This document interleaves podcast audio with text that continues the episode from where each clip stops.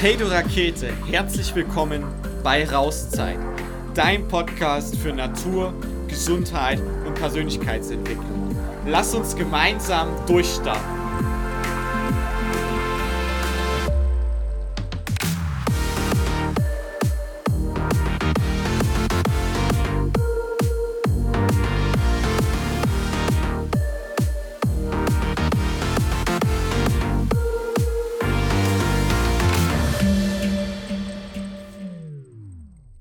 Hey Keule und herzlich willkommen zu einer weiteren Folge mit der Lukas-Frage. Grüße, hallo, hier ist überraschenderweise Lukas. Okay. Ach nein. Der Witz war echt schlecht. Ja, Lukas hat heute mal wieder mit einem Clown geduscht zum Frühstück.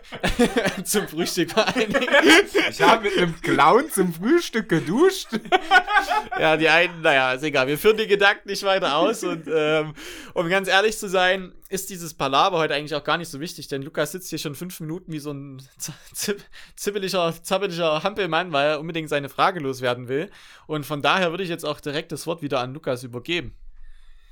Jo, also ich habe eine Frage heute mitgebracht, Toni, und ich habe übelst Bock, die zu stellen. Also die Frage kommt aus dem Buch von ähm, Marshall Rosenberg, beziehungsweise von Gabriele Seils, die Marshall Rosenberg interviewt. Und das Buch heißt Konflikte lösen durch gewaltfreie Kommunikation.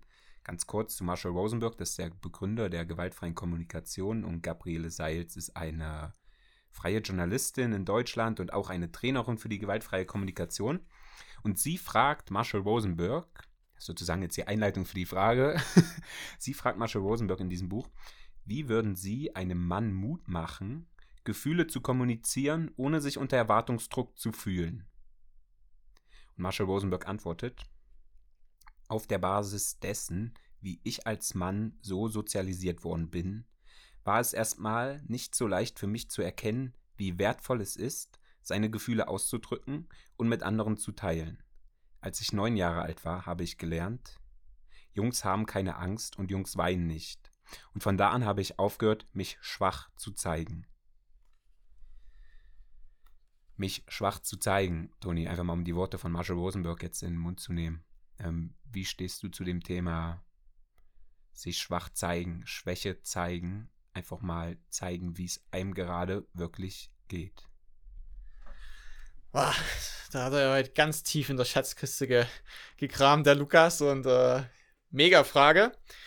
Ähm, tatsächlich verfalle ich ja sonst ganz gern so einen Toni U-Monolog. Die Frage könnte ich auch ganz kurz beantworten. Ich glaube, die größte Stärke liegt darin, seine Schwächen zu zeigen. Und um dir vielleicht noch so ein, zwei Gedanken mehr damit zu geben, also wenn man seine, seine Schwäche nach offen außen zeigt, dann macht man sich ja irgendwie verletzbar und angreifbar. Und deswegen glaube ich, dass darin die größte Stärke liegt. Und gleichzeitig auch die größte Chance. Weil wenn du zu jemandem hingehst und dir sagst, wie es dir wirklich geht, du deine Schwäche zeigst und sagst, dass es dir vielleicht gerade überhaupt nicht gut geht oder dass du mit über was total überfordert bist und eigentlich Hilfe brauchst, ich glaube, dass ähm, dann wieder Menschlichkeit in der Verbindung entsteht und dass die Menschen ähm, einen dann wieder wahrnehmen und dass sie ähm, dann für einen da sind, dass sie einen dann auch helfen wollen und dass der da die Hilfe dann auch gerade braucht, dass er sie bekommt. Ja, ähm, nochmal kurz auf Danke erstmal für die Antwort. Ähm, nochmal, um kurz auf das Zitat von Rosenberg zurückzukommen. Er sagt ja, er als Mann ist so sozialisiert worden, dass er Schwäche nicht zeigen kann oder nicht zeigen sollte wie kann ich als Mann oder wie kannst du als Mann oder wie können Männer in der heutigen Gesellschaft das lernen, Schwäche zu zeigen, um dann wieder mit Mensch, um als Mensch wirklich, du hast gerade so schön formuliert, um Menschlichkeit zeigen zu können, um als Mensch einfach zu sein. Wie geht das als Mann? Ja, das ist natürlich ähm, eine sehr, sehr gute Frage.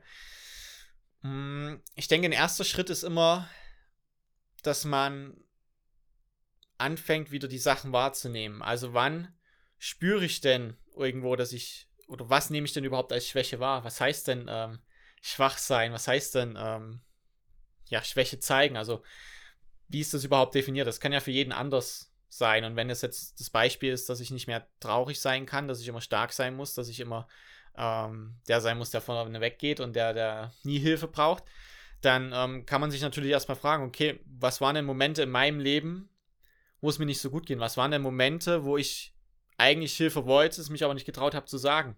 Wo waren denn Momente, wo ich eigentlich traurig war, die Traurigkeit aber nicht nach außen getragen habe? Wo waren denn die Momente, wo ich das einfach weggedrückt habe, wo ich das ignoriert habe ähm, und ähm, sozusagen eine Mauer um mein Herz gebaut habe?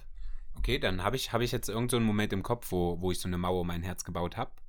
Also irgendeinen aus meinem Leben habe ich da jetzt im Kopf. Und dann, was, äh, was mache ich damit? Da geht es mir halt richtig kacke, wenn ich daran denke. Was soll ich, also habe ich keinen Bock dran zu denken, bin ich ehrlich. Ja, das verstehe ich. Und ähm, das Erste, was du damit vielleicht worin du dich üben kannst, ist das Annehmen. Dieses Gefühl anzunehmen. Und ich glaube, dass in allen Dingen ein Geschenk steckt. So, wenn das jetzt erstmal unangenehm ist, ich mach dir mal, gib dir mal eine Metapher da dafür. Stell dir vor, du sitzt in einem Zug. Ja, vielleicht magst du Harry Potter sitzen im Hogwarts Express. Finde ich immer geil. Ich mag Harry Potter. Meine Frau hat letztens gesagt, naja, da, der Zug braucht ja keinen Lokführer, weil das funktioniert dadurch Zauberei. Dachte ich so, okay, Chapeau. Kleine Metapher am Rande. Aber stell dir vor, du bist Zugführer und sitzt in dem Zug und fährst durch einen Tunnel. Und in dem Tunnel, da wird es dunkel. Und da wird es unangenehm. Und vielleicht wird es da bei dir ganz still oder bei jemand anderem ganz laut. Unaushaltbar. Und du willst da raus. Und dann bist du in diesem Tunnel in der Dunkelheit. Und du siehst am Ende des Tunnels so ein kleines Licht. Und ich würde dich fragen, fährst du durch den Tunnel durch oder hältst du an? Also ich würde durchfahren. Ich würde auf jeden Fall durchfahren, ja.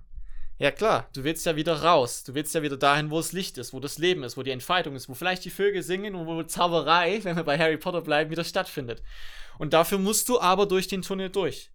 Du musst das Unangenehme annehmen und da durchgehen und das neu verarbeiten, im Hier und Jetzt aufarbeiten.